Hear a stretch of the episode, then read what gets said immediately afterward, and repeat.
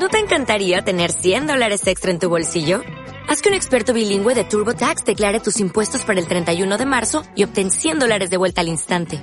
Porque no importa cuáles hayan sido tus logros del año pasado, TurboTax hace que cuenten. Obtén 100 dólares de vuelta y tus impuestos con 100% de precisión. Solo con Intuit TurboTax.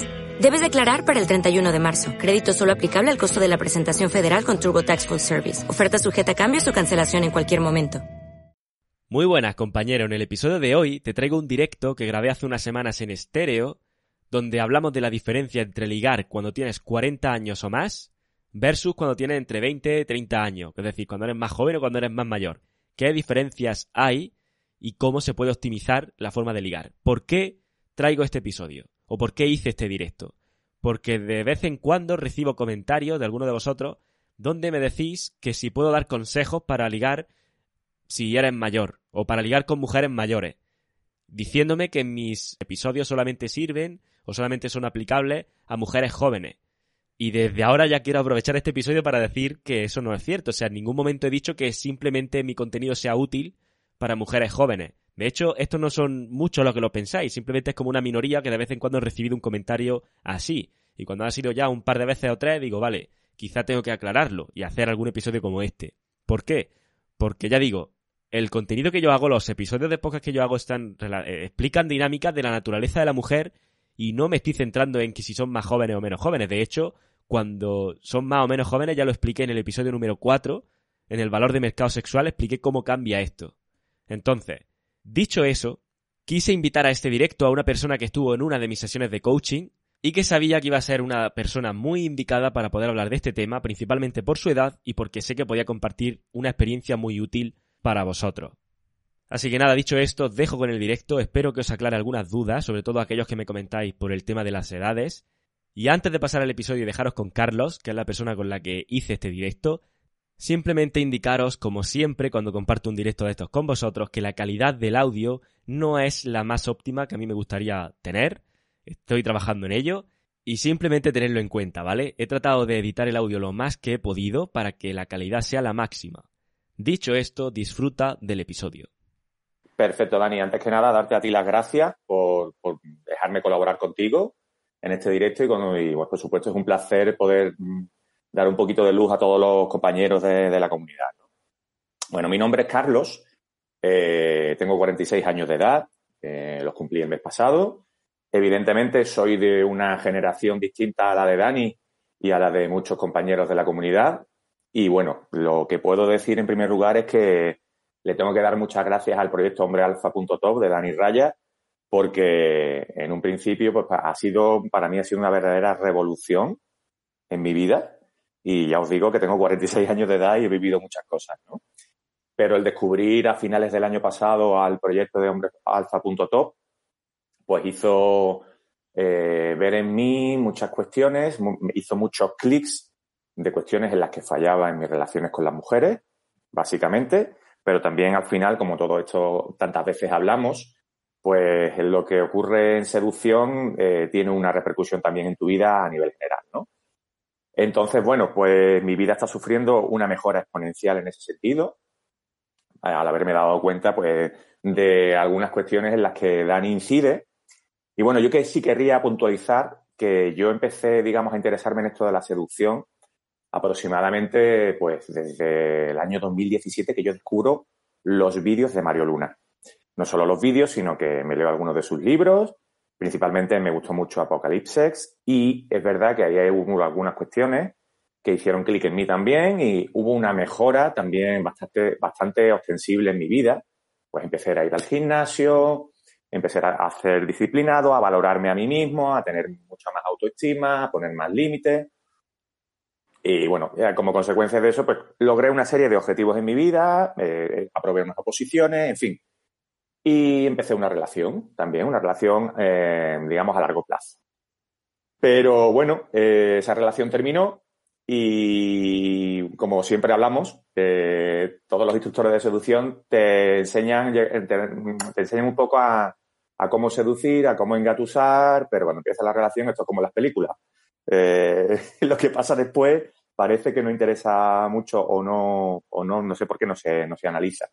Y bueno, al dar con todos los podcasts de Dani, pues hubo un boom en mí. Eh, conceptos como hipergamia, como los, principios de la reptil, eh, y por supuesto lo de la seducción clásica, y también se están todos interconectados de alguna manera, de manera sinérgica. Y bueno, eh, tal era mi satisfacción con los podcasts de Dani que decidí, darle la, bueno, darme la oportunidad de tener una sesión de, coaching con él. Y yo lo único que puedo recomendaros, compañeros, es que, eh, si os lo podéis permitir, eh, tengáis una sesión de coaching porque desde el primer momento en el que yo eh, relleno el formulario que tiene Dani en su web para las sesiones de coach, pues Dani automáticamente detecta cuáles eran mis puntos débiles y me lo pone en el PDF y trabajamos la sesión sobre esos puntos débiles, ¿no? Entonces, bueno, ya os digo, mi vida está mejorando exponencialmente en ese aspecto, en el aspecto de la seducción. Me lo dice todo el mundo, pero no, no te dicen que me dicen que me ven más masculino, más seguro de mí mismo, más confiado, y simplemente es trabajar y, hacer consciente aquellos aspectos que, que, gracias a Dani, pues he podido hacer conscientes en mi vida. Así que bueno, pues, darte las gracias. Pues muchas gracias a ti, Carlos, por, por tus palabras. Eh, la verdad es que me deja a veces sin palabras, valga la redundancia, por, por, por eso que, que dice y comenta. Para mí el objetivo con este proyecto, ya, ya lo sabéis, que es precisamente ese, es daros la información para que podáis realizar este tipo de cambios y sobre todo para que empezáis a ver eh, ciertos patrones que se repiten a nivel de, por ejemplo, de las interacciones con las mujeres, porque siempre hay ciertos patrones, por ejemplo, el tema de la hipergamia, el valor de mercado sexual, del que hablaremos ahora, y encontrar esos patrones te hace poder desatar todo el potencial que tenemos, que tenemos muchísimo potencial. Y es que parece que a veces se nos oculta o, se, o parece que interesa más que no sepamos que hay ese potencial ahí. Y digamos que mi, mm. mi papel un poco aquí es señalizar que, oye, que sí que tiene, que sí que hay ese potencial y desarrollarlo al máximo. Entonces, el motivo de este episodio, bueno, he traído a Carlos aquí, pues como ya bien ha dicho él, por, su edad y porque también puede aportarnos su perspectiva desde ahí, porque ha estado conmigo en, en, coaching y demás, entonces sé, sé que la visión que va a aportar va a ser, va a ser buena y va a ser útil. Entonces, lo que vamos a centrarnos en este directo es en detectar primero si hay diferencia entre seducir eh, a los 40 o a una edad más joven. Entonces, con eso en mente, vamos a relacionar si hay diferencias luego con respecto a las chicas de 40 para arriba o de 40 para abajo o de 30 para abajo. Y una vez puesto todo eso sobre la mesa, pues un poco a, ver qué otros puntos tiene también Carlos preparado, porque se ha preparado un guion muy, muy bueno del que vamos a, seguir ahora. Así que bueno, la primera pregunta sería, ¿crees que hay diferencia de seducir a los 40 o antes de los 40? ¿Tú notas alguna diferencia en eso, Carlos? A ver, en líneas generales no hay muchas diferencias. Quiero decir, eh, los principios básicos de la seducción funcionan para todas las edades. Quizás, mm, ahora hablaremos de las diferencias, como tú has dicho, quizás hay un límite que tiene que ver con la reproducción, con la procreación. Es decir, a lo mejor seducir ya. Nosotros sí tenemos a lo mejor una capacidad reproductiva más a largo plazo, a edades más avanzadas, pero las mujeres, por desgracia, pues hay un momento en que, como se suele decir, se les pasa el arroz y eso termina. Pero mientras la mujer tenga una mínima esperanza de reproducción, y aquí sabemos que esto es biológico al final y todo, eh, sus estrategias reproductivas, eh, las, nuestras, las nuestras y las de ellas, siguen ahí. Entonces, conocer asuntos como la hipergamia, eh, en fin, nuestra neofilia, que bueno, también la tenemos súper, súper enterrada, eh, por lo menos los que hemos tenido que, no somos naturales y hemos tenido que, seguir un camino, eh, eso está ahí, eso está ahí. Entonces, eso funciona perfectamente, ya os digo, y me sigue funcionando. Es más, aquí ahora, hablaremos ahora del valor del mercado sexual. La mayoría de las chicas con las que yo interactúo eh, son chicas mm, que son bastante más jóvenes que yo.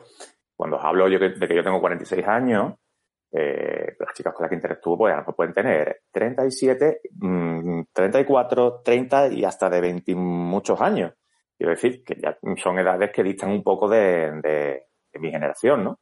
Y aún así, eh, si ellas te perciben lo suficientemente joven como para saber que este tío sabe de qué va el juego, porque ya en el fondo saben cuando alguien sabe que habla su idioma, Eso, eso es el, saber hablar el idioma de las mujeres es muy importante y ellas detectan eso perfectamente. Por lo tanto, eh, las reglas en líneas básicas son exactamente iguales a mis 46 años que para un chaval de 20, 25, 30 o 17.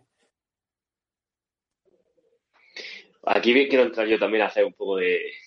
Primero, a puntualizar lo que acaba de decir, que es importante, porque muchas, muchas hombres se creen, porque lo, vienen a mí, por ejemplo, en sesiones, incluso me lo preguntan a mí por, por correo, por donde sea, que a los 30 años como que se acaba el juego.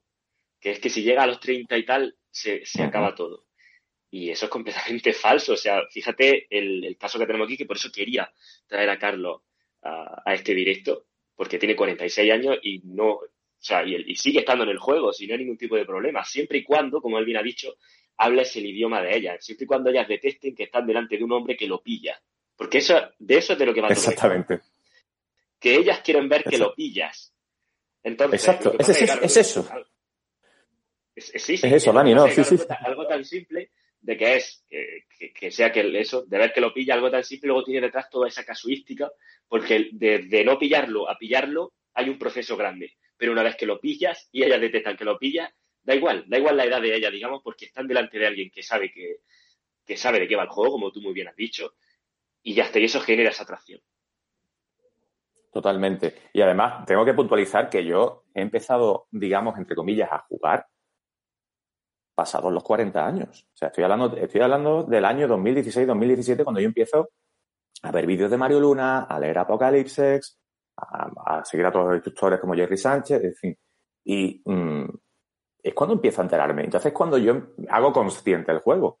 Y eso ya os digo, pasados los 40, o sea que ya ni siquiera metido en los 30. Con lo cual, nunca, nunca es tarde. Exactamente. Es muy importante hacer hincapié ahí, ya digo, porque hay mucha gente que se piensa que eh, esto se acaba, que, ya está. Y no, de hecho, la vez que entrevisté a Héctor La Torre en el podcast, creo que, no me, no me recuerdo la edad que lo dijo, pero creo que dijo en torno a los 32, 30 y algo, él empezó a descubrir la comunidad. O sea que, fíjate esa imagen, fíjate si ha pasado tiempo desde que él descubrió la comunidad, mira dónde está ahora. O sea que la diferencia está aquí, que nosotros muchas veces eh, vemos nuestro valor de mercado sexual en función del que te hubiera, o sea, como con las reglas de la chica. Nosotros nos pensamos, vale, los 30 y algo, fuera, porque eso es lo que le suele pasar a ella. Sin embargo, no es así. No te califique o no te mires tu valor de mercado sexual en base a las métricas de ellas, porque tus métricas son distintas. Entonces, yo estoy harto de encontrarme, pese a que, como tú bien has dicho, yo soy de, generación más joven, pero yo estoy muy cansado de, encontrarme gente en mi gimnasio, eh, amigos de amigos, eh, yo que sé, amigos de, de, mi hermano, de lo que sea, que al final acabo interactuando con ellos acaba hablando con ellos y han pasado por un divorcio y lo que te das cuenta de es que, es que han descubierto después de ese divorcio que, que, han, tontos han sido con, con, establecerse tan pronto, porque a lo mejor ellos tienen ahora pues 35, 36, 37 y, y se ven que tienen una potencialidad en el mercado muy grande. Y claro, yo los lo miro y digo, claro que tiene una potencialidad, tío. Porque tu potencialidad realmente, si es que realmente estás casi como en el pico. Sobre todo son gente que ya se ha establecido económicamente, que tiene un físico más o menos decente, que se ha cuidado hasta aquí y que, o sea, unas ciertas habilidades sociales tienen. Entonces, claro que tienen un impacto grande en el mercado. Y esa es la clave. Porque hay mucha gente muy joven que se, se va a meter en una relación estable y va, va a desperdiciar unos años muy buenos que sirven para realmente alcanzar ese pico, para realmente optimizar su, su valor, en una relación que probablemente a lo mejor cuando pasen ya digo unos años, la cosa derive en un divorcio y no porque tenga que derivar en un divorcio, sino porque quizás tú te has precipitado al entrar en una relación de esos términos y no has sabido mantener bien exactamente ese marco, pasa un tiempo y, y bueno, y estas cosas llegan. Entonces, hay que tenerlo muy claro eso, no hay que precipitarse diciendo que, se nos pasa el arroz a nosotros porque no se nos pasa tan pronto, desde luego, y simplemente tomárselo con mucha más calma, cultivar mucho ese, ese valor de, mercado, interactuar, acumular experiencia, no tener ningún tipo de, problema. Eh, relacionado con esto, hay un mito que se decía también, eh, uno de estos mitos, igual que el mito del alma gemela, estaba el mito de, del hombre solitario. Y es un poco ese miedo a vernos solos porque llega a ah. cierta edad y no hemos encontrado a nadie. Pero ya te digo que esto no es así, porque eh, da igual un poco la edad, entre comillas, que de hecho, mira, hace, hace una o dos semanas un compañero me, compartía por Instagram eh, pantallazos precisamente de un amigo suyo que tiene 62 años y dice, ¿cómo me puedes explicar, Dani, que este tío tiene 62 años y que esté ligando con chicas de veintipocos que están que son muy atractivas? Y claro, digo, a ver, primero tenemos que descubrir su... O sea, primero necesitaría yo más datos para poder analizar eso, pero si el chico, se, si el, hombre este se mantiene en forma medianamente y tiene un buen juego y una vida más o menos establecida, no tiene por qué haber problema, porque muchas veces incluso a las chicas jóvenes les gusta el jugar ese, ese juego de roles, ¿no? De, padre e hijo, incluso de manera más romántica o sexual. Hmm. Sí, sí, incluso, incluso para ellas puede constituir un reto, porque ellas son muy de retos también, eh, ver a un hombre atractivo a los sesenta y tantos años y decir, oye, pues mira, si este hombre me da la validación que necesito, me parece perfecto. Y es como, es como una búsqueda de validación que ellas lo que hacen en el fondo muy exótica para ellas. Y eso también pues constituye un reto, ¿no? Puede ser también eso, ¿no? En fin, Dani, bueno, has comentado algo. Eh, si te parece, vamos, podemos ir hablando un poco ya de las eh, diferencias que hay a lo mejor en, la, en el funcionamiento de las reglas básicas de la seducción y del red pill con respecto a las personas, pues somos un poquito más mayores, las interacciones de, los, de las personas pues de 35, un poquito más de, 40 años incluso, ¿no? Pues mira, eh, pues en primer lugar, sí. Vale, empiezas tú diciendo, diciendo algo, ¿no? Bueno, como tú quieras, como tú quieras. Si tienes alguna cuestión también que quieras plantearme o... No, no, adelante, adelante. Mira, has hablado del, valor del mercado sexual, ¿no? Y bueno, como tú bien comentas, sobre todo en tu, en tu episodio 4 del podcast, pues el, el valor del mercado sexual eh, está marcado fundamentalmente por la edad. Está claro. Es decir, mm, eh, está marcado por la edad y también por el autoconcepto que tenemos de nuestro propio atractivo físico y sexual, ¿no? Y es verdad que el de los hombres tiene un pico eh, posterior al de, al de las mujeres, pero eso no significa, como tú estás comentando, incluso con un hombre de 60 años, que esa persona, porque se cuide, porque pues puede tener eh, un, uh, un valor mucho mayor al que suelen tener el resto de hombres de su edad, por ejemplo, en este caso, o a lo mejor podría también suceder en mi caso, ¿no? Eh, sí es verdad, y eso sí es cierto, que como eh, las mujeres, yo creo que pasan, se habla mucho de la fase de epifanía, en la perfil, eh, cuando las mujeres, pues hay un momento que suele, se dice que es en el portal de los 30 años, en el que ellas pues se ven con, con esa prisa, porque no se le pasa el arroz y por una necesidad bastante más apremiante de procrear, ¿vale?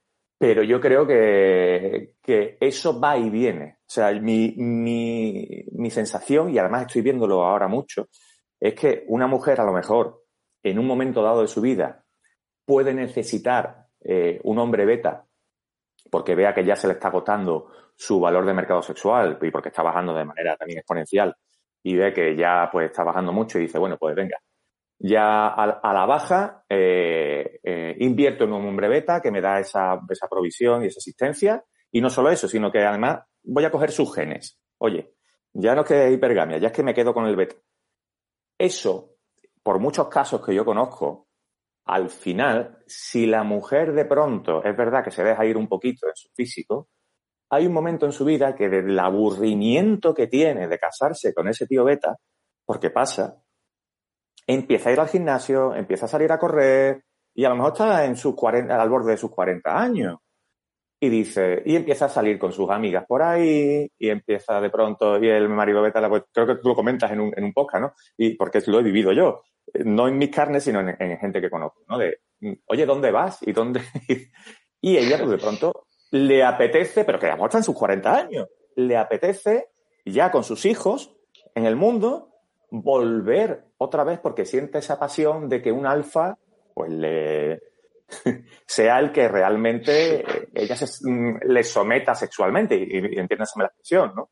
Eh, y porque siente un aburrimiento enorme con el beta. El beta ya ha cumplido su función, eh, es, apagar ese fuego que ellas tienen en esa fase de epifanía. Eso ha pasado, los hijos han crecido y ahora yo sigo siendo mujer y sigo teniendo ese fuego sexual dentro. Y no lo voy a buscar en el beta. En el beta ya, el beta me da lo que me tiene que dar. Y también lo que suelen hacer mucho es conservar al beta, no lo dejan del todo, o a lo mejor lo que le dicen al beta es, mm, no estoy bien, pero vamos a seguir, y llevan doble vida. Casos a, ver los hilos. O sea que lo del valor del mercado sexual llega a picos, pero que se puede, puede podemos llegar a fases de reciclaje, quiero decir. ¿Vale? Lo, que pasa con el, con el, con, el, valor de mercado sexual, no sé si quiera añadir algo más antes de que entre yo. No, más o menos mm, expresa lo que quería decir, más o menos en cuanto a este, a este punto. Vale, lo que pasa con el valor de mercado sexual, que para mí uno de los, conceptos, de los conceptos más revolucionarios de todo esto, es que jugamos con el valor que tú mismo percibes de ti, ¿vale? O sea, en el caso de ellas también, de los valores que ellas perciben de sí mismas. Entonces, por ejemplo, cuando, cuando una chica llega a esa etapa de, epifanía, como tú dices, que suele ser entre los 28, 29, 30 aproximadamente, eh, antes de que llegue The Wall, como se llama, la pared, antes de llegar ahí, eh, esa etapa de epifanía, ella lo que hace es como una especie de reevaluación de su valor y en función a lo que ella estima que tiene, va a decidir. Evidentemente esto no es que se sienta ya una tarde y dice, vale, ¿qué valor tengo en el mercado sexual? Y a ver qué decisiones tomo. No. Pero ella se va viendo que si ya sale o si ya interactúa, las miraditas que antes iban para ella ya no van tanto. Porque a lo mejor ella es atractiva y objetivamente tú la puedes mirar y dices, oye, pues esta tía, esta chica es atractiva. De hecho, sin ir más lejos, hace, hace tres domingos yo salí con un colega por ahí a hacer night game y al final acabé cerrando con teléfono con una chica de 32 años. Y la amiga que iba con ella tenía 31 años y tres hijos y me dijo, y una demanda de divorcio en camino. O sea que dije, vale, tienes con el paz completo, vaya. ¿Y qué quiero decir con esto? Esa chica tiene 32 años. A mí me resultó atractiva y por eso la cerré con teléfono. Pero eso no quiere decir que si luego en la otra mesa de al lado había una chica mucho más joven que me parecía más atractiva, no la acabara cerrando con teléfono también, que, así fue. Y, luego a la hora de decidir, voy a tender a decidir a lo otro porque me parece más atractiva. Entonces, ella lo mm. que nota ahí es que esas miradas que antes recibía ya no las recibe tanto. Eso por un lado. Y luego depende mucho de las circunstancias que tenga ella en su vida. Eso depende muchísimo. Porque si ella, por ejemplo, no tiene acceso a hombres con, con un valor determinado, ella va a acabar eligiendo al mejor de los que tenga, ¿vale? Digamos, si, si todos son betas, pues elegirá al mejor de los betas, que creo que por ahí va un poco lo que tú has puntualizado antes, y el por qué hay mujeres como que acaban con hombres beta. Pues porque hmm. en, cuanto, en el momento en el que ellas toman esa decisión, ese hombre beta que, es beta es como el mejor de los que tienen a su alrededor. Porque si tú coges a esa chica y la llevas a un entorno donde va a estar eh, recurrentemente en contacto con hombres con un valor superior, va a acabar cediendo, o sea, va a acabar sintiéndose atraída por ello y va a dejar al, beta. Lo que pasa es que, claro, ¿qué circunstancias tengo ahora? ¿Cuál es mi percepción de mi propio valor ahora mismo? Esas son las preguntas que, digamos que en esa etapa se hacen. Y en función de eso, toman la decisión. También porque saben, vale, me aproximo ya a una edad donde el valor va a decaer cada vez más, donde esas miraditas que, que ya veo que van a menos, van a ir todavía más a menos. Entonces me voy a quedar con esto que es como un poco más a lo seguro. Sin embargo, mm. cuando hacen eso y pasan unos años, puede ser que por sus circunstancias acaben en contacto con estos hombres así, ya sea como tú dices, empiezan a salir más de fiesta con, con amigas o lo que sea, y se dan cuenta de que, oye, eh, todavía tengo cancha. Entonces, en ese todavía tengo cancha es donde vuelven a, hacerse estas preguntas. Eh, ¿Qué he hecho con mi vida un poco? ¿Qué valor tengo ahora? ¿Qué, ¿Qué tipo de margen de maniobra tengo ahora? Y toman de nuevo unas decisiones. Entonces, eso es simplemente lo que, lo que acaba ocurriendo en estos casos. Evidentemente, como bien has dicho tú, el beta que está en ese, en ese escenario que hemos puesto, lo que percibe por parte de ella es una disminución del interés. Y de ninguna manera él sabe que hay detrás todo, esta, todo esto que estamos explicando. Y lo que acaba haciendo es precisamente contribuir a que acabe perdiendo más el interés, pese a que él no lo quiere así. Porque empieza a, ver cómo puedo solucionar esto, hay que pelear por nuestro matrimonio, si es que lo que tiene es un matrimonio, o hay que pelear por nuestra relación, y en ese pelear, que lo que acaba, lo único que significa es que eres tú el que se está cualificando y que eres tú el que está esforzándose por esa relación, ella lo que ve es cada vez más necesidad en ti. Ella lo que ve es que cada vez realmente eres un hombre que no tiene tantas opciones como aquellos otros que ahora están entrando en su vida. Entonces ahí es donde empieza a tomar ciertas decisiones. Pero, de nuevo aquí entra en juego, eh, porque ahora son momentos muy delicados. O sea, cuando estamos hablando de una chica en esta edad, son momentos muy delicados una chica que tiene, por ejemplo, 24 años, el novio con el que está o alguien eh, con el que está teniendo ciertas relaciones empieza a comportarse muy beta, y en un momento dado no va a titubear si tiene que dar el salto a otro hombre o si le apetece dejarlo, no va a titubear nada. ¿Por qué? Porque tiene mucho potencial en el mercado, porque tiene mucho poder de negociación. Entonces sabe que, vale, si dejo a este, sé que hay otros 20 o 30 ahí esperándome mejores, no tengo problema. Pero cuando hablamos de una chica de esta edad, lo delicado mm. es que si deja esto y lo otro no mm. le va bien, entonces ya nos encontramos casi con una mano atrás y otra adelante, como se suele decir. Entonces ese es el problema. Y ahí donde se da muchas veces este juego de, como tú dices, tener esa doble vida. No quiero perder la seguridad que me está dando este chico o este hombre, pero al mismo tiempo quiero poder ejercitar esta nueva, esto que he descubierto que todavía tengo que puedo hacer. De hecho, hay muchísimas novelas eh, románticas, estas novelas rosas y películas y demás que están precisamente construidas alrededor de, de, esto que estamos diciendo. La narrativa es esta. Ese, mm, mm. esa sensación de no sé si divorciarme o no divorciarme, esa otra vida que de repente descubro que puedo tener a cierta edad. Y eso hace que tengamos ese, ese, esa conducta. Así que un poco digamos que la visión que ocurre con el valor de mercado sexual es esa. Ya digo, cuando la chica es mucho más joven, no hay problema, o no, no, hay tanto problema y vemos que no titubea tanto. Y una de las cosas más comunes que podemos notar es que seguro cuando tú estás interactuando con chicas, pues eso, de 30 para arriba, o incluso si nos aproximamos ya a los 40, a lo mejor va a haber casos donde la chica te va a pedir o te va a decir que, que a dónde va lo que tenéis. O sea, esto dónde va, qué somos exactamente. Yo no tengo tiempo para perderlo eh, con tonterías. Yo ya tuve mi años loco y ahora ya he descubierto que necesito madurez. Eh, ya estoy cansada de niñatos. Todo este tipo de cosas que van a decir no es más que esto es un reflejo de, mira, yo ya tuve mi año loco y ahora no puedo permitirme el lujo de hacer esto porque no tengo ese poder de negociación. Por tanto, ¿qué es esto? Lo necesito con seguridad. Pero si tú esto lo retrotraes, ya digo, a una chica que tenga 22, 23, 24 aproximadamente, eres casi, que, te, que suscita la, la, situación a que seas tú, que muchas veces pasa así, pese a que no lo recomiendo para nada, que seas tú el que le esté diciendo a ella, oye, esto a dónde va, oye, ¿qué somos? Fíjate, fíjate la gracia. A ella no le importa ahora mismo tampoco a lo mejor definir. En función también depende mucho de, aquí estamos generalizando, pero depende también del valor con el que te perciba y demás. Pero en general, no va a tener esa prisa por querer definir nada, porque no la necesita, porque sabe que tiene muchísimo margen de maniobra.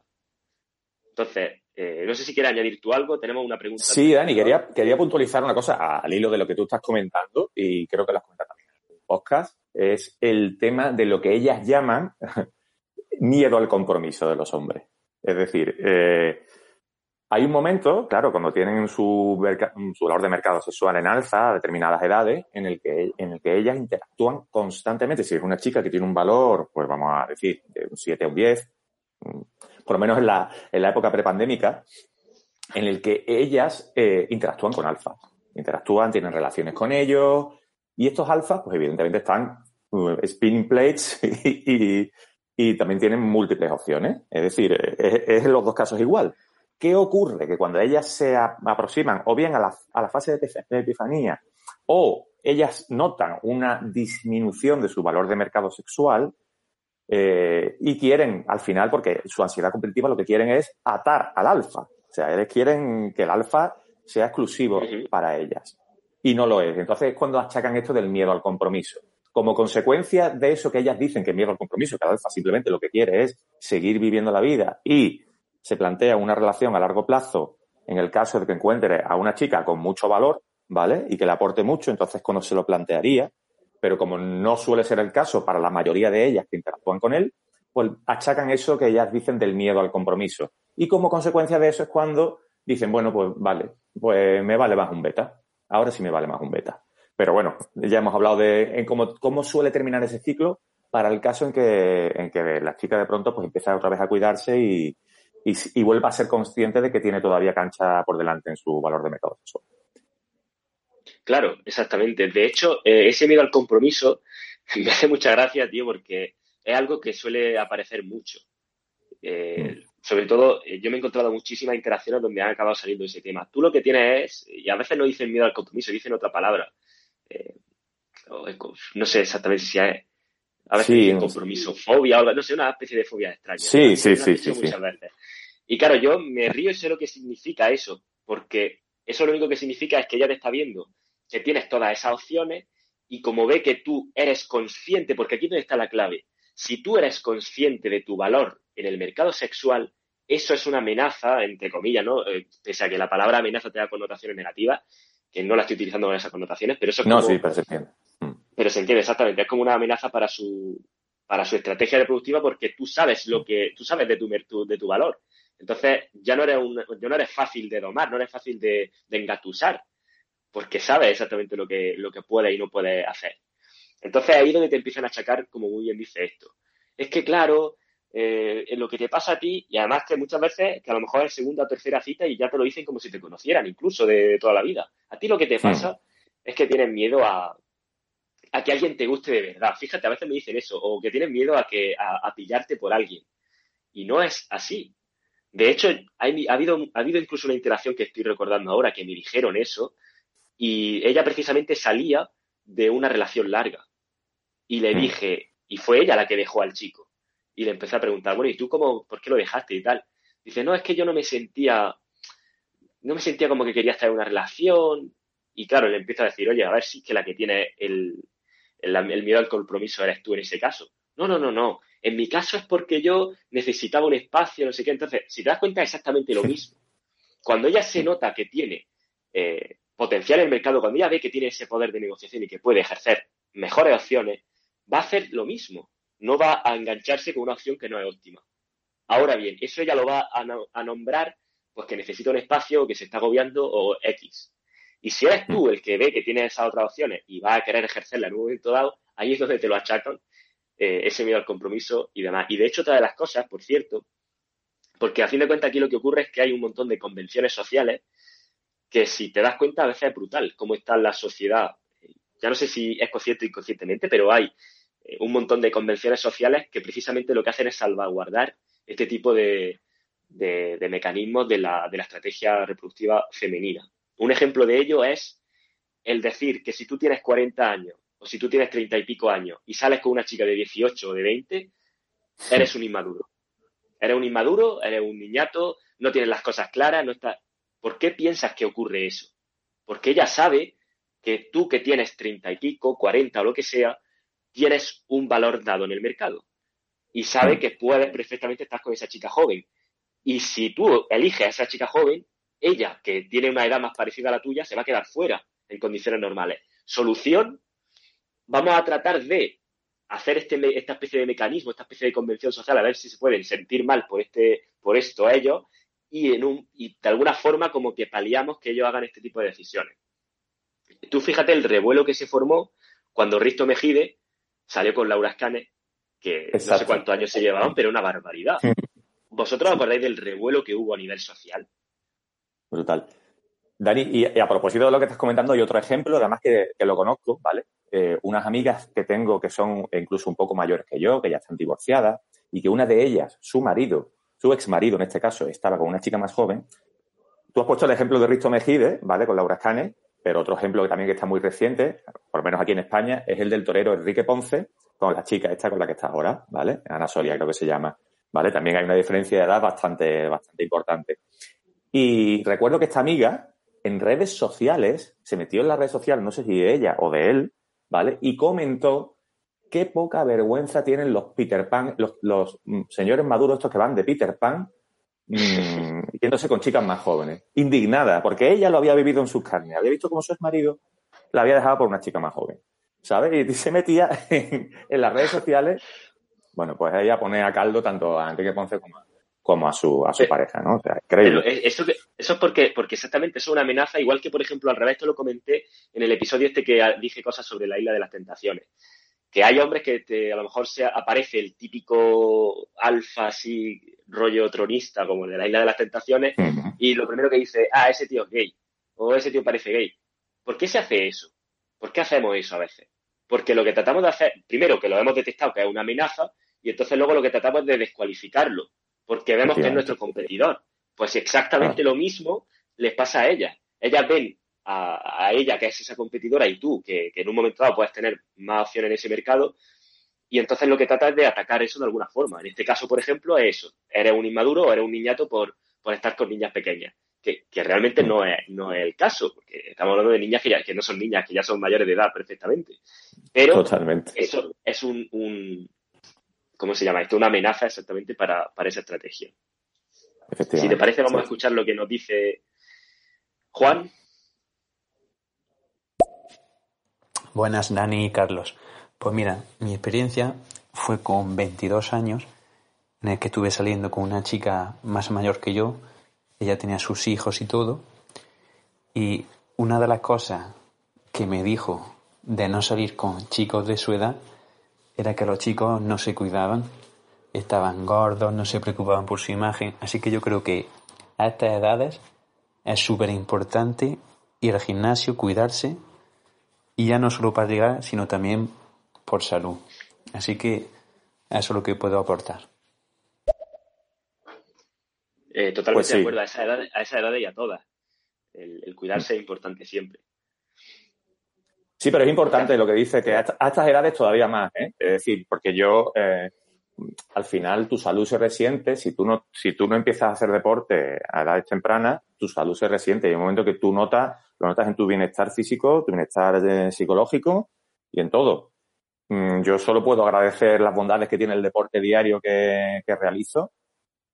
Mm, eh, ya, lo, ya os digo, desde el punto de vista de mi bienestar. Por supuesto que el deporte también te hace más atractivo físicamente al exterior. Pero es muy importante, es muy importante. Y ella, y ese es uno de los puntos que tenía previsto hablar, es que ella, eh, ese valor a largo plazo que tú forjas, digamos, pues cuidándote, eh, a ciertas edades lo valoran bastante lo valoran bastante, así que estoy muy, muy en consonancia con lo que dice Juan. Eh, sí, respecto al valor, a lo que estabas comentando de que valoran más lo del valor a largo plazo, es simplemente porque en ese punto de inflexión del que hablábamos antes, en su valor de mercado sexual, es decir, cuando ya se van aproximando a, esa época donde se le, donde pierden, entre comillas, un poco este poder de negociación en el mercado, hay una especie de, de cambio de prioridades en cuanto a la hipergamia. Usted sabe cómo funciona la hipergamia es eh, querer lo, los buenos genes del alfa y esa protección y asistencia del beta. ¿Qué pasa? Que si tú llegas eh, con un gran valor, con un gran potencial de negociación en ese mercado, puedes permitirte, y de hecho eh, no es que puedas permitirte, es que te va a pedir tu cuerpo estar con esos alfas porque es que está en el momento adecuado para estarlo con ellos y es donde puedes estar con ellos. Entonces vas a hacer eso. A medida que pasa el tiempo y tú te das cuenta de que tu potencial decae, o sea, es decir, de que tu poder de negociación en este mercado ya decae y que ya los, esos alfas que te gustan no te hacen tanto caso a, a ti porque aparecen en la ecuación esas competidoras más jóvenes de las que hablábamos antes, entonces te plantas con esta decisión que es la que decíamos al principio. ¿Hasta qué punto me conviene seguir persiguiendo a estos alfas que, que tienen miedo al compromiso? Fíjate que es, que es lo que van a decir.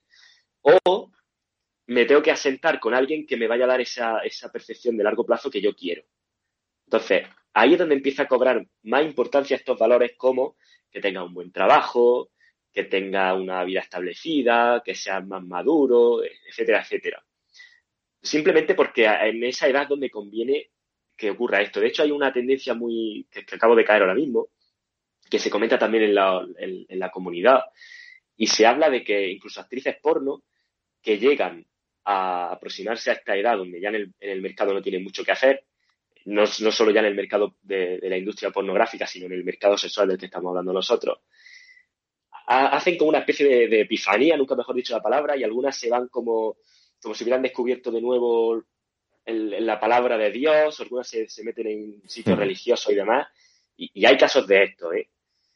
Y ya automáticamente re, renuncian o reniegan de todo lo que han hecho en su pasado, como si eso no fuera parte de ellas, porque ahora de repente han descubierto una nueva vida o han descubierto que, que realmente no estaban en lo cierto antes y ahora sí. Ese cambio simplemente, primero, para tratar de vender esa, esa pureza, entre comillas, a estos nuevos hombres con los que quieren establecerse a un largo plazo, como diciendo, no, aquello forma parte de, de un pasado loco que tuve y ahora ya no soy esa persona, que realmente sí es esa persona, lo que pasa que no puede serlo del todo porque no puede permitirse llamar la atención de esas personas con las que querría, ¿entiendes? Entonces, mm. ahí es donde empieza a cobrar importancia estos otros atributos. Qué cuidado, porque hay mucha gente también que piensa que, por ejemplo, el tener un buen trabajo el tener una buena casa, un buen coche, todo este tipo de historias, genera atracción. ¿Por qué? Mm, porque, mm. o sea, hay, personas que piensan erróneamente que eso genera atracción porque están acostumbrados a ver este caso que tú mismo acabas de decir, de que a ciertas edades priman más eso. Pero que primen más eso a ciertas edades no quiere decir que eso genere atracción. O sea, la atracción se genera por lo que decíamos al principio, porque ella ve que lo pilla, que, que sabes de qué va el juego, que tú ya has estado ahí antes y has visto de qué va. Eso es lo que genera atracción. Lo que pasa es que lo otro te da esa proyección de largo plazo que es también conveniente en determinadas circunstancias. Sí, pero eh, Dani, yo quería puntualizar aquí que cuando yo hablo del valor a largo plazo, hablo desde el punto de vista de la consecución de metas y objetivos. Eh, hay una frase que creo que tú la, repites mucho de Rich Cooper, que habla que las mujeres no quieren ver el proceso, digamos, no quieren verte en la carrera, quieren ver, ellas te esperan en la meta o algo así, ¿no? Y te están esperando en la meta.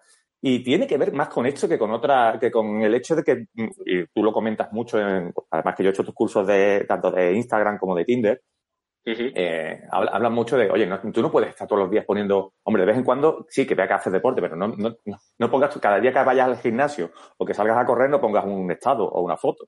Eh, me refiero, es más lo que ellas ven, este, tiene que ver con el, con el eh, man must become, con los hombres deben convertirse más con, el hecho de convertirse, es decir, que ellas vean incluso que te han conocido hacía cinco años y ven que eres un hombre distinto, mucho más seguro de ti mismo, que has ganado en confianza, que con el hecho de tener el coche, la casa, eh, ir al gimnasio en sí. O sea, tiene que ver más con lo que tú consigues con eso, con lo que tú obtienes y sobre todo con la confianza que tú irradias.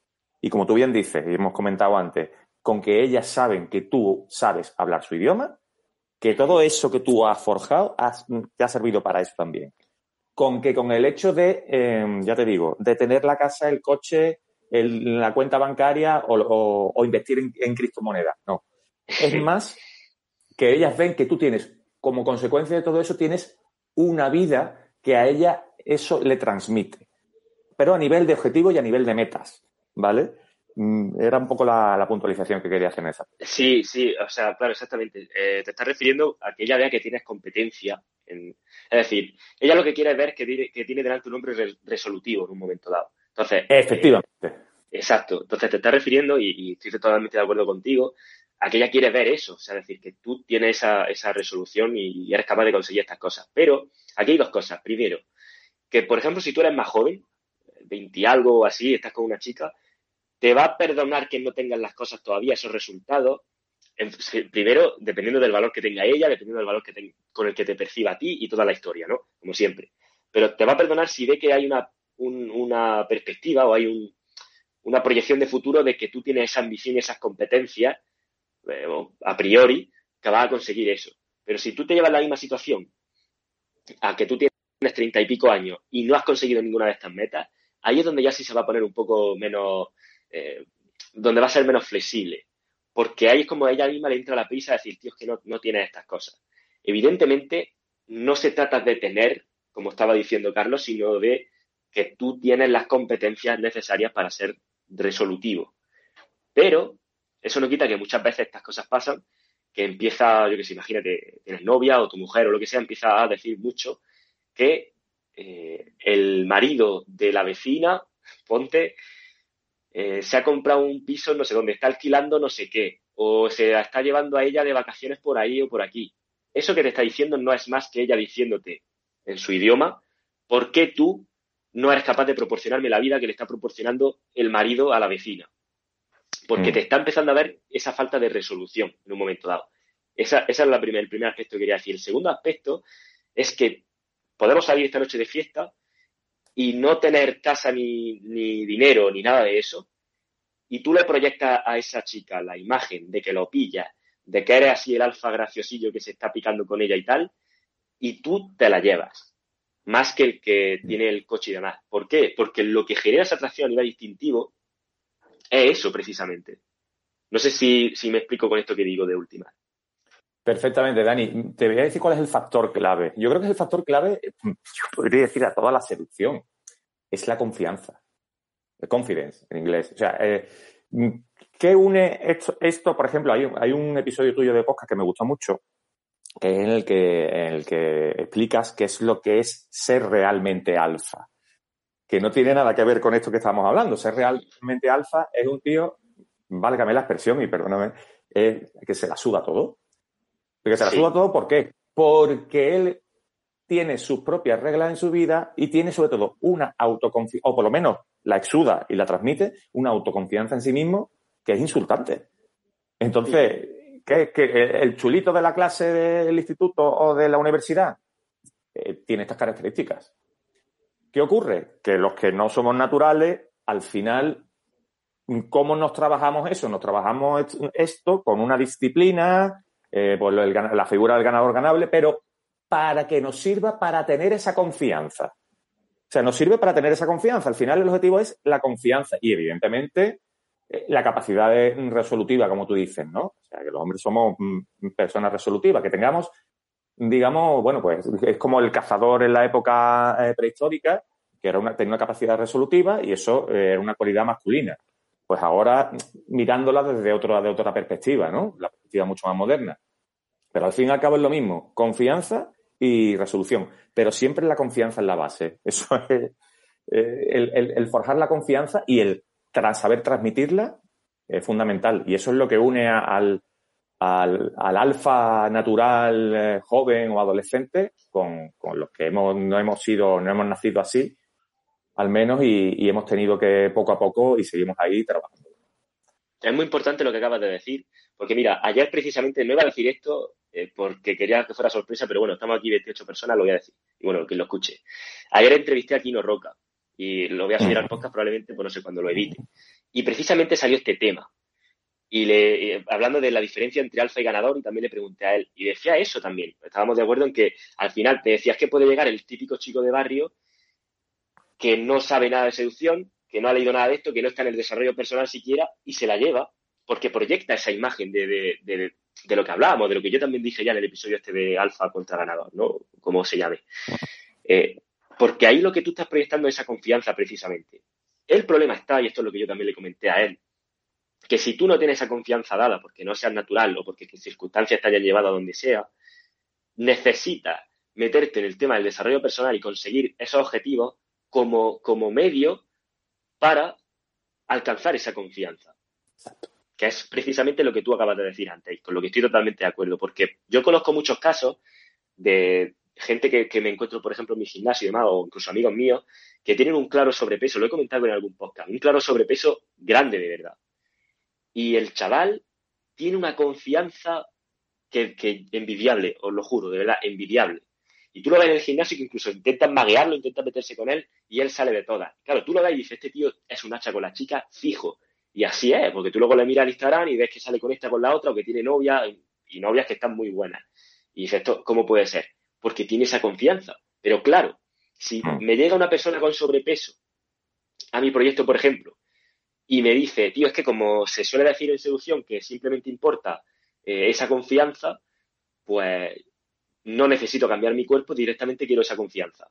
El problema está es que si tú has llegado a este punto donde, donde vienes buscando esa solución con las chicas que no has tenido y encima tienes el sobrepeso, tú esa confianza es que no la tienes. Entonces, eh, ¿cómo te doy yo esa confianza que encima es algo abstracto? La única forma es que empieces a conseguir cambios en ti para que tu autoconcepto sobre ti mismo mejore y adquiera esa confianza.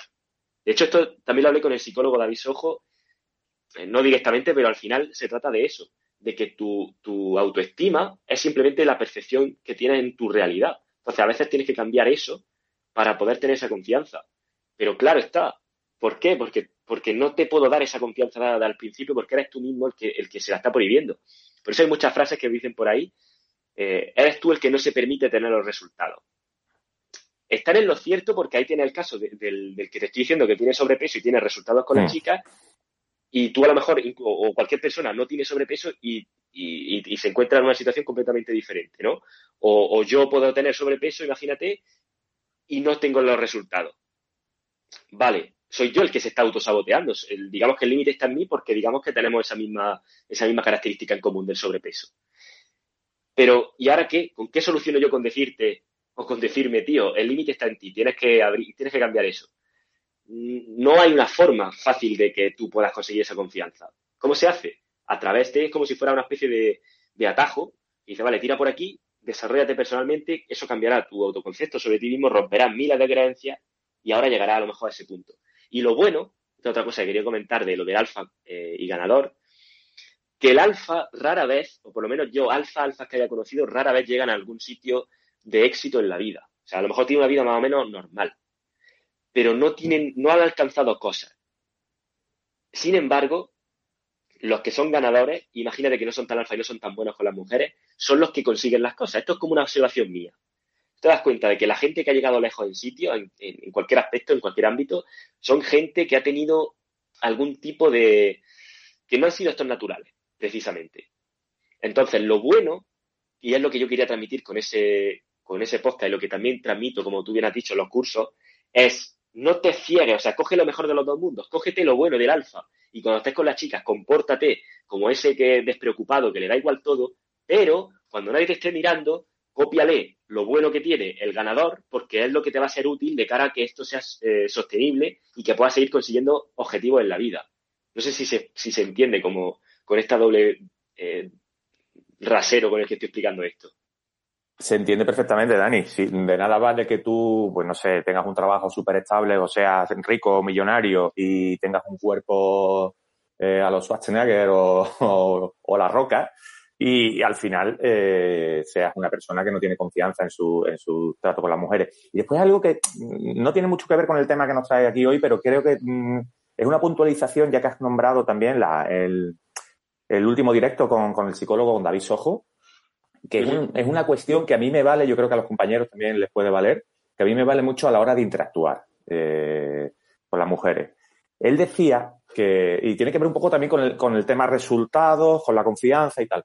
Él decía que cuando tú abres o interactúas con, con una chica, que tu objetivo sea el de ser rechazado. Es decir, partes de la consecuencia que no quieres, ¿vale? Como objetivo, para de ahí cualquier cosa que consiga pues lo vas a ver como, como un pequeño, como un pequeño eh, logro. Pero mm, en mi caso, yo creo que no tiene nada que ver con el resultado de, que te rechacen o, llegar a algo, o cerrar con teléfono, o cerrar con beso. No tiene nada que ver. Para mí, lo que a mí, a mí me ha valido es mi objetivo, el que yo me pongo cuando interactúo con una chica, que es divertirme. Si yo sé calibrar cuál es mi diversión, mi nivel de diversión, evidentemente al principio, cuando abres, es inevitable que si eres un poco tímido o no tienes muchas competencias sociales, vas a sentir incomodidad, te vas a poner nervioso, pero vas a notar que hay un punto a lo mejor de la interacción en el que te estás divirtiendo. Vale, pues ya eso, eso es un logro. Eh, y te darás cuenta que la siguiente interacción te divertirás un poquito más. Y habrá un momento en que te diviertas tanto, y ojo, y lo de la diversión tiene unos límites, ¿vale? Pero que te diviertas tanto que por contagio emocional ella diga, me lo estoy pasando estupendamente y además este chaval le da igual el resultado. Él se está divirtiendo, con lo cual yo me estoy divirtiendo con él, con lo cual me atrae. A ver, lo de diversión eh, entra dentro de lo que eh, diría Mario Luna del chulifresco divertido y tal. Mm, no es que actuemos como un bufón o un payaso con ella, pero que sí el humor, el push-pull, que lo hagamos y que nosotros en ese momento nos estemos divirtiendo, que nos olvidemos del resultado. Esto también tiene mucho que ver con la confianza. Por eso digo, objetivo, divertirse. Por lo menos en mi caso, es lo que a mí me ha servido y me está sirviendo bastante. Muy de acuerdo con eso. Y ¿sabes lo que ocurre en el tema de la seducción? Que también lo he comentado en algún directo. Y es que eh, la seducción nace de que tú estás viendo al natural hacer las cosas y empiezas a observarlo mucho. Al natural, el que es bueno con la chica, lo está observando mucho y entonces necesita eh, esquematizar de alguna forma esos comportamientos que él hace con la chica para que sea transmitible. Es decir, para que yo te pueda decir a ti, tienes que hacer A, B y C y más o menos es lo que está haciendo el natural que tenemos ahí enfrente. Entonces, ese, ese eh, eh, divertirse, que viene, el, el, término americano era el self-amusement, no sé si lo comenté en mm. algún sitio, o lo del pulsar tus propios botones emocionales, todo eso viene de ahí, que es diviértete, pásatelo tú bien y ya está. ¿Pero por qué? Porque eso es lo que hace el natural, que realmente lo que, lo que subyace detrás de todo eso es lo que tú apuntabas. Que no te importa el resultado, y, por tanto no te la estás tomando en serio. Y eso es lo que quiere decir al final, porque si no te importa el resultado y no te la terminas de tomar muy en serio del todo, es que tienes que tener otras opciones. Entonces, si te das cuenta, todo está un poco relacionado con ese, esa persona que al final estás proyectando una preselección por ahí. Por eso lo de divertirte. Yo es una cosa que hago muchísimo. De hecho, eh, es muy bueno la puntualización que ha hecho porque es algo, eh, es un objetivo claro. Es decir, tienes que estar pasándotelo bien. Pero sobre todo, porque la mayoría de las veces yo me encuentro con casos como estos en sesiones. Dani, no sé qué decir, me quedo en blanco y, y no soy nada gracioso. Estoy todo el rato en modo lógico. Entonces, mi pregunta que le hago es, vale, con tus amigos más cercanos, con familiares, ¿te pasa lo mismo? Y me dicen, no, con mi amigo y con mis familiares estoy, eh, de hecho soy bastante gracioso. Vale, entonces lo que está ocurriendo ahí es que cuando tú tienes a esa chica enfrente, tienes miedo a meter la pata. Y si tienes mm, miedo a meter la pata, no te atreves a decir una broma, porque vaya que le siente mal o vaya que no pegue, y entonces, ¿qué estás haciendo? Estás todo el rato metido en tu cabeza. No puedo decir esto porque esto no pega, no sé qué, no sé cuánta, entonces todo el rato es modo lógico. Y, y paradójicamente, eso es lo que va a hacer que la pierdas. Mucho más que si tú llegas allí y dices, pues lo primero que, se te ocurra, me da igual. Yo, de hecho, muchas veces lo digo en sesiones. utiliza las próximas interacciones que tengas para probar el decir lo primero que se te ocurra y, pasártelo tú bien. Decir tú bromas. Yo esto ya digo, una cosa que hago muchísimo, eh, incluso a veces, claro, ¿y qué pasa si no se ríen? Eh, pues me da igual. Como yo sí me voy a reír porque me lo estoy pasando pipa, pues ya está. Mm. Y de hecho llega, llega a veces un momento en el que se acaban riendo ellas también hmm. de, lo que estás diciendo por la ley del contagio emocional, como dices. Pero todo subyace de ahí, de que si no lo estás haciendo, de si estás atrapado en tu cabeza, es porque la persona que tiene enfrente te importa demasiado. Porque, hmm. porque a fin de cuentas está en esa escasez. Así es, así es, totalmente. De acuerdo. Eh, ¿Tenemos algunos, algunos otros puntos para tratar? pues sí, Dani. Vamos a seguir hablando un poquito también de, del contexto sociológico Mm, en el que hemos nacido la gente de, mi generación. Tú fíjate, por ejemplo, has hablado antes de, de Héctor Latorre, al que entrevistaste en podcast pasados y estuvo muy bien esa entrevista, y o Mario Luna o todo, todo su equipo de colaboradores que son aproximadamente son de la misma generación que yo. Sea que creo que Mario Luna es un año más pequeño que yo. Y, o sea que todos hemos vivido un contexto sociológico parecido. Eso mm, hace que algunos eh, seamos más blue pill por la influencia que el contexto, este contexto sociológico ha producido en nosotros y otros sean más beta de nacimiento, ¿no? Pero que al final hemos tenido que enfrentar ese contexto sociológico. ¿Qué contexto sociológico me refiero? Pues básicamente, fijaos, hasta el año 1982, en el que yo tenía siete años, el divorcio era, en España, por lo menos, era ilegal. O sea, tú te casabas y no te podías divorciar. Después, eh, el hombre a lo mejor echaba su canita al aire pero no te podías divorciar. Estamos hablando de algo muy fuerte y si os dais cuenta, tampoco hace tanto tiempo de eso. O sea, el divorcio hace nada. O sea, que estamos hablando, a eso le tenemos que sumar que la mujer, por lo menos la generación de, mm, nuestras madres, de las madres de, de la gente de mi generación, se quedaba en casa sin trabajar cuidando de los hijos. Después, yo soy hijo de la generación baby boom. Yo tengo cuatro hermanos.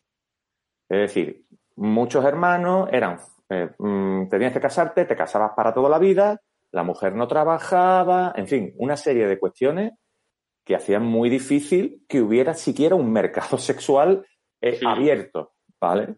Entonces, claro, nosotros hemos tenido que, y claro, esa, esa filosofía de vida de lo que tienes que hacer, y, esto enlaza con lo que tú comentabas al principio, de gente que la que tú conoces, que, mm, a ver, que no ha sido consciente de su valor de mercado sexual.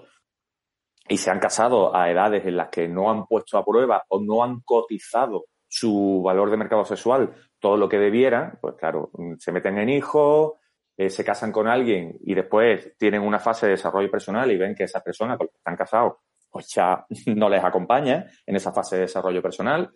Entonces, mm, hacer frente a esto es, muy, es muy es, importante y en mi caso ha sido, ahí sí que reconozco un cierto estoicismo en mi vida porque yo he tenido que soportar muchísimas presiones en mi vida de cuando vas y vas a bodas y tú para cuándo y tú qué rarito eres y afortunadamente eso ya con la generación millennial, después de con la generación más o menos de la gente de tu edad, Dani, afortunadamente está desapareciendo ya el divorcio, el separarse de una pareja, el tener Mm, no hablemos ya del hecho de un hombre que simplemente se plantee en su vida pues tener a, mm, varias relaciones paralelas, digamos, ¿no? O sea, son conceptos que quizás sean muy ancestrales, pero que a día de hoy eh, suenan muy innovadores. Y hacer frente a eso, pues es muy, es, importante, es importante y, hemos, lo, hemos tenido que hacer de manera estoica a alguna gente de mi generación, ¿no? Yo en eso sí te digo que, me concedo bastante mérito a lo largo de mi vida. Eso ha influido, Dani, en, dos cuestiones que quiero recalcar, ¿vale? Que son, eran dos de mis talones de Aquiles que tú en mi sesión de coaching lo supiste ver muy bien, ¿no? Uno de ellos es una filosofía de monitis mmm, brutal, ¿vale? Eh, de que la indicada es la con la primera chica con la que interactúas y con la que tienes una cierta conexión y te das un beso y, tienes una relación a lo mejor, ¿vale? Y, y, después otra cuestión que estamos muy educados también, que también quería hacer referencia a eso, y aprovecho, a la, como la educación conservadora tradicional, yo por ejemplo estudié en un colegio religioso, eh, solo de chicos.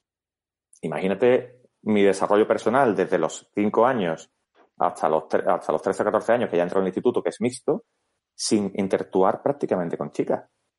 Mm, ahí te pierdes mucho, te pierdes mucho. Entonces, ahí mm, lo que veo en mucha de la gente de los chicos de mi generación es que somos, pues lo que dice ese libro que tú me recomendaste, que también recomiendas en tu web, en la, en la sección de libros recomendados, que es No More eh, Mr. Nice Guy, ¿no? Nunca más un chico agradable, o sea, nunca más el señor chico agradable.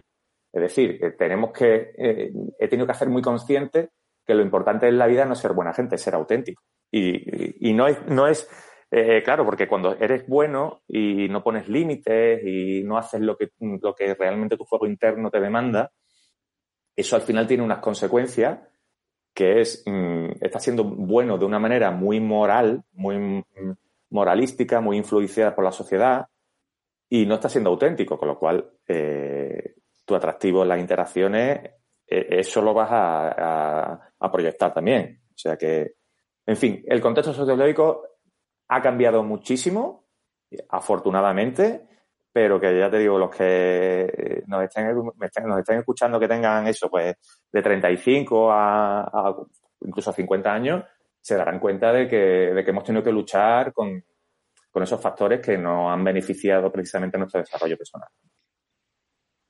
Sí, lo que, lo que ocurre exactamente. De hecho, y más va a cambiar todavía, ¿eh? Yo hmm. veo las generaciones que, me siguen por detrás y digo, madre mía, o sea, no veas, porque ya cada vez el tema de las redes sociales ha cambiado. Yo cada vez veo más eso. Yo, de hecho, he preguntado muchas veces esto en algunas entrevistas que he tenido y, no lo ven a veces algunos como un cambio tan grande, yo lo veo como un cambio enorme en la sociedad, por lo menos mi, opinión, porque ha abierto mucho ese mercado, por un lado. Luego, por otro, este cambio de vida tan grande que ha habido, el, tema del... Al final todo viene lo mismo, aunque no sean redes sociales, el tema de Internet y demás ha acelerado mucho ciertos procesos, la revolución sexual que ya fue hace ya un montón de tiempo, ahora ya es como mucho más eh, evidente que, que está siendo así, y un montón más de cambios, los movimientos feministas, todo eso provoca que ahora estemos en una, en una, en una liberalización eh, de la forma en la que estamos. Y evidentemente, claro, para una persona que nace ahora, en una generación actual, sí que es cierto, como tú bien apuntas, que no va a tener esos límites o esas cadenas que tendría alguien que nace en tu generación. Porque es lo que tú estabas comentando. En tu generación era como eso. Eh, te casas con una chica y es para toda la vida y no haces muchas cosas más. Y la generación de ahora es como vive y disfruta mientras seas joven, incluso aunque no seas tan joven, ya da igual, vive y disfruta todo lo que tú quieras y ya habrá tiempo para plantearse eh, un largo plazo y demás. Y ese cambio, por supuesto, tiene una incidencia. Sin embargo, fíjate tú, porque yo muchas veces lo planteo, me lo planteo y las generaciones que vienen eh, también tienen esa mentalidad blue pill al final. Porque tanto online y tantas cosas así también se están perdiendo interacciones cara a cara con las chicas. Ya sea porque eh, los colegios antes estuvieran segregados, como tú has apuntado, o, ahora por el tema online, la cosa es que luego hay muchos chicos que se pierden esas interacciones con chicas y eso hace que luego muchos problemas de seducción ya no es porque no sepa el push-pull o porque no sepa una técnica concreta, sino porque, eh, pues bueno, pues realmente estás muy atrofiado a nivel social y no sabes leer signos sociales. Entonces, muchas veces viene por ahí, porque, pero es normal, es como si nunca has jugado al fútbol y de repente juegas, pues no va a jugar muy bien. Se trata de que tienes que estar un poco cara a cara y de estar interactuando en, esa, en esos entornos. Y por supuesto, como, como bien dices tú, las generaciones anteriores y esa mentalidad que había ha influido mucho. Igual que ahora, la nueva mentalidad está influyendo mucho hacia el otro extremo. Totalmente, Dani. Además, eh, has remarcado algo que, que, esta mañana precisamente he escuchado tu último episodio de podcast y no puedo estar más de acuerdo con él. El juego online, queramos o no, hoy en día tiene muchísima importancia. Lo tiene y más con la época que hemos pasado. Esperemos que esto ya vaya para arriba, pero la época que hemos pasado con, la dichosa pandemia, eh, la, la, falta de relaciones sociales que ha habido en la calle y que, bueno, no ha habido más remedio que para mm, tener un mínimo de contacto con la sociedad, pues eh, optimizar nuestra, nuestras estrategias en, la, en las aplicaciones online, tanto Instagram como Tinder y todas las aplicaciones de citas, ¿no? Pero que eso no nos debe hacer olvidar que donde se forja realmente el carácter social, donde aprendes el juego, es en la calle. Y es, eh, como tú dices, una palabra, una persona escribiendo detrás de una pantalla, al final no se va a enfrentar a la realidad como se enfrenta una persona cara a cara, ¿no? Con una chica. ¿Por qué? Porque hay una serie de cuestiones de lenguaje no verbal que por mucho que exista, como tú bien descubriste, el no verbal de no verbal, el, el text game, pero es que no hay nada que iguale el, el, lenguaje no verbal cuando tú estás hablando con alguien, tu tono de voz, tu postura corporal, tu juego y sobre todo mm, a nivel energético, las mujeres captan perfectamente tu energía, tienen un sexto sentido y lo captan perfectamente, eso en, en, las relaciones online. Y es verdad que hay muchos chicos que están eh, muy entregados a, al tema online y que no tienen para nada vida social y que incluso las relaciones eh, chicos-chicas en, en la actualidad a edades muy tempranas se está produciendo en un porcentaje muy alto a nivel online. Y eso, no sé, nos debe hacer pensar un poco que, que quizás eso tiene, tiene que cambiar porque no hay, no hay realmente un desarrollo social auténtico ¿no? en ese aspecto. Sí, de hecho, en fin, muchas Dani, veces tú... Dime. Mm. No, no, no, sí, sí. Dime, dime. Que eso, que, que muchas veces en, en, una interacción en persona puedes responder con una cara, con una mirada, con, con un levantamiento de cejas. Y eso es lo que, claro, ¿cómo le explicas tú a alguien que eso que acabo de hacer con la mirada le está proyectando a esa chica que tengo enfrente ciertas cosas? A mí, a mí me ha pasado algunas veces que dice, oye, me ha mirado con cara de, eh, como de, con cara de que te estoy resultando una pesada.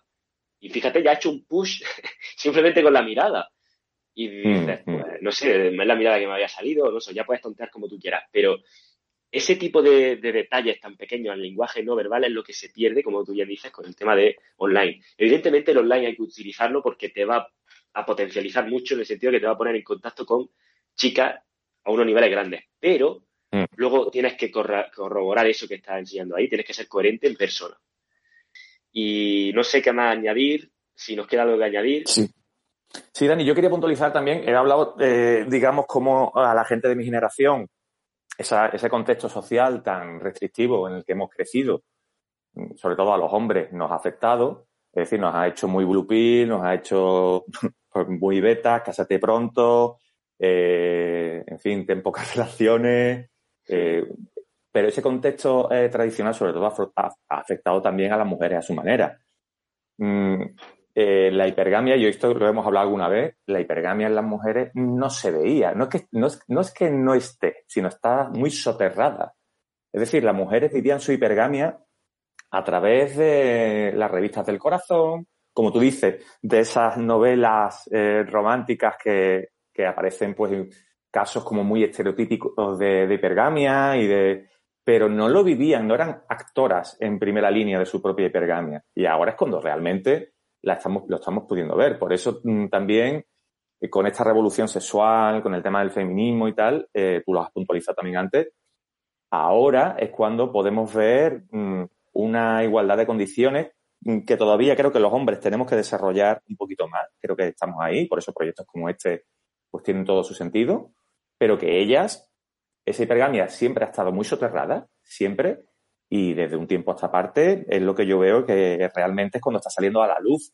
Ya digo, no como espectadoras, que ellas lo vivían antes como espectadoras, sino como actrices eh, o actoras en primera línea, ¿no? Simplemente Una cosa sí, sí quiero yo eh, añadir aquí, porque la hipergamia siempre ha estado ahí. Lo único que pasa es que ha estado más controlada por, a nivel social, porque digamos que antes la sociedad estaba más eh, dominada por el hombre, vamos a ponerlo de esta forma, ¿no? Entonces, Eh, pero vamos, lo de la hipergamia siempre ha estado ahí, está claro. Yo he hablado muchas veces con, gente ya más mayor, incluso yo que sé, historias que me han contado abuelo, mi abuelo hace ya tiempo, o, mis padres en un momento dado, y te acaban diciendo de, por ejemplo, eh, esta pareja que ve aquí o esta persona que ve aquí, se sospecha todo el pueblo, o se sospechaba todo el pueblo que el hijo no es de él, es del otro. Y que y, esas cosas, pero, pero muchísimas, muchísimas cosas de estas. Lo que pasa es que eso estaba antes tan, tan penalizado a nivel social que no se dice, y si, y si tú dices que una mujer sea sutil, va a ser sutil de una manera que tú no te vas casi a percibir esto. Lo que pasa es que a día de hoy, que esto es lo que se llama lo de la hipergamia abierta, lo de Open Hypergamy, que lo hablé en el, en el, en el podcast de Will Smith, se ha liberalizado todo. O sea, ya hoy, hoy día da igual que la mujer diga, oye, pues es que este chico lo veo más como para acostarme con él esta noche y el otro chico lo veo más como una relación a largo plazo. Da igual ya mm. decir eso. Entonces, ya directamente esa chica lo que te está diciendo, eh, y no digo que, que no te haga dar igual, es decir, que puede decir lo que quiera, pero eso lo que te está diciendo ya es, ella misma te está explicando la hipergamia eh, en, sus palabras. Entonces, lo que pasa es que antes era como, vale, no, eh, todo tiene que ser más oculto porque socialmente estaba muy penalizado. De ahí que el factor fulana antes fuera algo, pues, que en un momento dado cobrara mucha importancia. Hoy día no tanta porque socialmente es que no se, no hay ningún tipo de repercusión por esto en absoluto. O sea que por eso, eh, por eso precisamente hice los, los, podcasts sobre el factor fulana y demás. Eh, te voy a decir una cosa, tengo que ir cortando próximamente en unos minutos y tenemos dos preguntas. No sé si tenemos algo más que añadir de esto, Carlos. Bueno, Dani, yo antes de escuchar las dos preguntas, iba a voy a contar una pequeña experiencia personal, así como, como colofón, digamos, a, a este directo. Eh, que me pasó y que tiene mucho que ver con lo que tú estás comentando, ¿no? Y tiene que ver un poco también con, lo que ha sido mi progreso y mi desarrollo en estos últimos tiempos. Una chica que me conoce de verme tres o cuatro veces, ¿vale? Estaba yo en un bar tomándome una cerveza y bueno, allí hay un bar donde solemos coincidir muchos amigos. Y esta chica me presenta a dos amigas suyas, ¿vale? Y cuando me presenta a las dos amigas suyas le dice, mira, este es Carlos. Chicas, ¿cómo veis a Carlos vosotras? ¿Bueno o malote? Y empezaron a decir, bueno, ¿y por qué nos preguntas esto? Dice, eh, os explico, es que Carlos antes parecía bueno, pero ahora se está volviendo malote. Dani y yo alucinando, ¿vale? Entonces, yo creo que Carlos se ha vuelto malote porque en el fondo él, con las experiencias de la vida, se ha hecho, pero es que lo parece ahora. Pero en el fondo él tiene ese pozo de ser bueno. Y recuerdo que una de las chicas dice, a mí su cara, este tiene mucho peligro, me dijo. Es decir, ella eso lo está diciendo de una manera absolutamente auténtica. Ellas en todo momento están probando si, si te ven alfa o beta, que era, lo que venía a decir. Carlos era beta y se ha vuelto alfa. Es como, qué, caso más extraordinario, ¿no? Era como lo, decía así. De hecho, esta chica me propuso un plan después, ¿vale? Eh, pero que estaba, estaba diciendo, o sea, te veo alfa ahora de manera auténtica, cuando yo antes te veía beta. Mm, Quiero decir que ellas sutilmente lo detectan absolutamente todo, ¿vale? Simplemente era un poco eh, mm, la comprobación, digamos, de manera verbal de algo que ellas notan, ¿vale? Y creo que también eso le puede servir que, quiero indicar, lo que quiero indicar para terminar también es que vas a aprender muchísimo más sobre reptil y sobre seducción en interacciones de este tipo, como tú me estás contando, con mujeres y con naturales, que, leyendo ni escuchando ningún otro podcast. Y fíjate, te lo digo yo que yo estoy compartiendo contenido de esto. Pero yo a día de hoy, si tú me preguntas, oye, ¿qué, ¿a qué gente sigues? Pues a día de hoy a lo mejor el último es que los últimos vídeos que me veo ya son más de tema de negocio o de tema de, salud, en plan de gimnasio y demás. Y ya no mm. estoy viendo tanto vídeos, no estoy consumiendo tanto contenido de este tema. De hecho, el libro que me estoy leyendo ahora me lo estoy releyendo, por si a alguien le mm. interesa.